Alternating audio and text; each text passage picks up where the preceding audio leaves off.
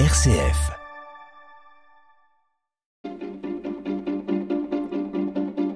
L'agenda des régions, les idées sorties des radios RCF. Et si la fin de l'été se rapproche doucement, la fin des vacances aussi, les festivals n'ont pas encore fini de nous faire voyager. Alors connaissez-vous Yves Olivier, ou plutôt Yves Montand à Marseille? Le château de la Busine lui consacre une exposition à l'occasion des 100 ans de sa naissance. Mode de Bourcanet, nous en parlons Jean Mode.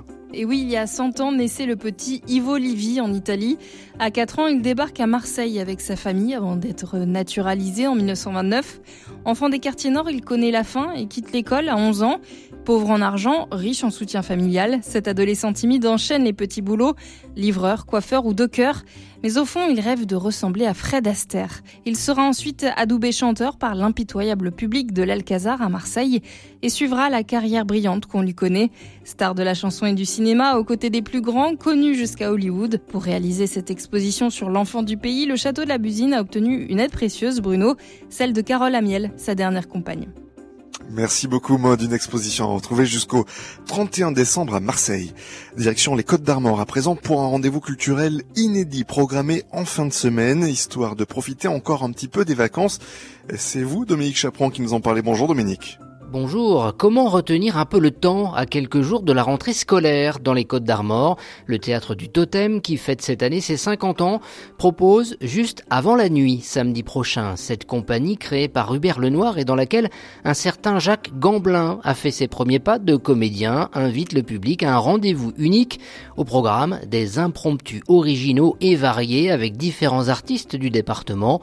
En fin d'après-midi, en début de soirée, mais juste avant la nuit, les pourront venir partager un moment de danse, de poésie, de musique ou de théâtre pour rêver ensemble et retenir ce fameux temps qui parfois nous manque.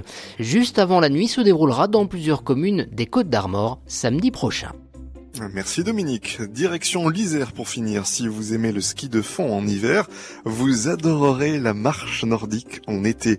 Originaire des pays scandinaves et très populaire dans les montagnes, elle s'invite dans le Vercors isérois. Flore Laurent nous en parle. Bonne nouvelle pour les sportifs. Cette année, c'est la neuvième édition de l'Euro Nordic Walk. C'est un événement qui aura lieu dans le parc régional du Vercors et qui accueillera sur trois jours des courses et des parcours de marche nordique dans les magnifiques paysages de montagne. De quoi renouer avec la nature d'autant qu'il s'agit d'une éco-manifestation qui s'engage au respect de l'environnement. Plus de 2500 marcheurs sont attendus cette année. Vous pourrez y retrouver une marche nocturne sur les splendides chemins de Corançon en Vercors le vendredi 27, ainsi que les championnats de France de marche nordique au départ du village d'Autran le samedi 28. Le dernier jour, quatre parcours au cœur des sublimes paysages du massif seront ouverts à tous, pour tous les niveaux. Un défilé des marcheurs, une soirée musicale et un apéro géant, entre autres, sont également prévus pour ceux qui souhaitent s'offrir un week-end plus festif ou pour réconforter les plus fatigués. Et si vous êtes curieux, rendez-vous sur le site euronordicwalk.com. L'entrée se fera grâce à un pass pour le week-end moyennant la somme de 13 euros. Voilà pour l'agenda des régions ce matin.